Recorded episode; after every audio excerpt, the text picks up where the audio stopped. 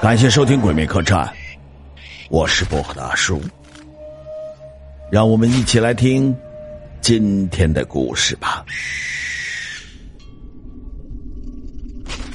今天讲的是干娘。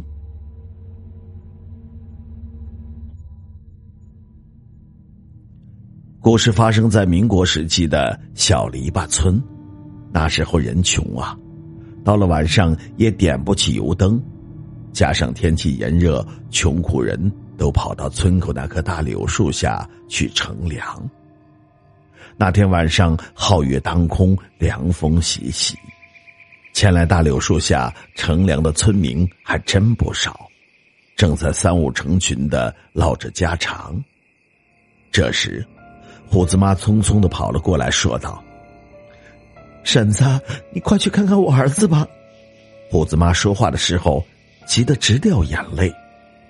树底下一个老太太问道：“虎子妈呀，别着急，跟我说说，虎子到底咋了啊？”婶子呀，这事我不清楚啊。晚上吃饭那会儿还好好的，饭吃了半截，突然魔怔了，也不说话。趴在炕上，就不动弹了。婶子，你快跟我去看看啊！快点儿。胡子妈说着话，伸手就去搀扶老太太。来到虎子家里，老太太走到炕边，探头看去，只见虎子像个死人似的躺在炕上，一动也不动。老太太俯身翻开虎子的眼皮，看了一看。又伸手试了试他的气息，面色沉重。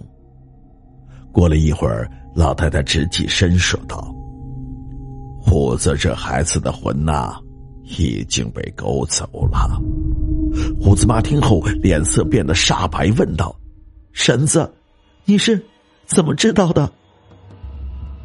老太太说：“咱们正常人呐，不省人事的时候。”铜人会滑到上面，来，你再看看虎子，孩子的铜人滑向了中间，仅剩零星一点儿了。虽然气息正常，但元神已失啊，所以才会这样。要是不尽快将魂找回，哎，恐怕……虎子妈急得都哭出声来，问道。那怎样才能把虎子的魂给招回来呀？老太太叹了一口气，说道：“哎，如今呐，急也没有用，要先弄清楚他的魂被勾到了何处，再想办法给招回来。”虎子妈摸着孩子的头，掉着眼泪说：“那，那要怎样？”才能知道虎子的魂魄被勾到了何处啊！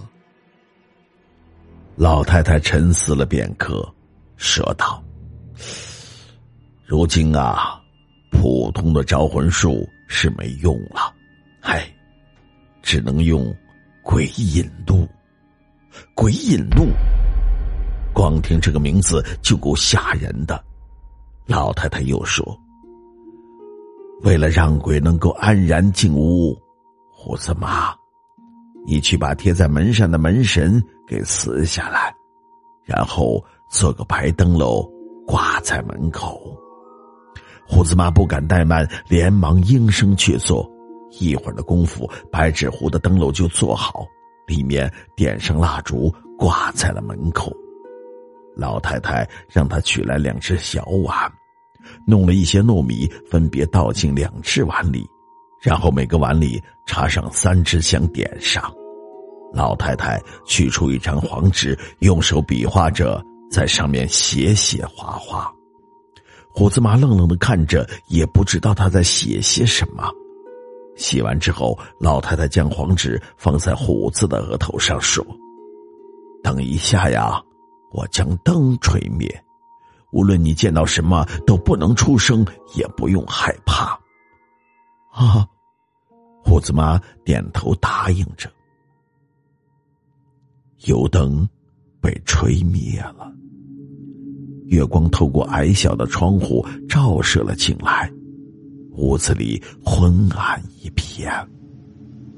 时间一点点的流逝着，不知过了多久，外面起风了，吹的窗户嘎嘎的直响。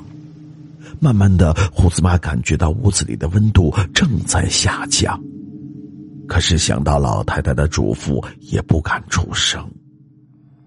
胡子妈这时看到屋子里那黑暗的角落里站着一个身穿白衣、长头发的女人。胡子妈刚想喊，赶紧捂住了自己的嘴巴。姐姐。唤我出来有什么事儿吗？那悠悠的声音似乎来自另外一个世界。老太太说：“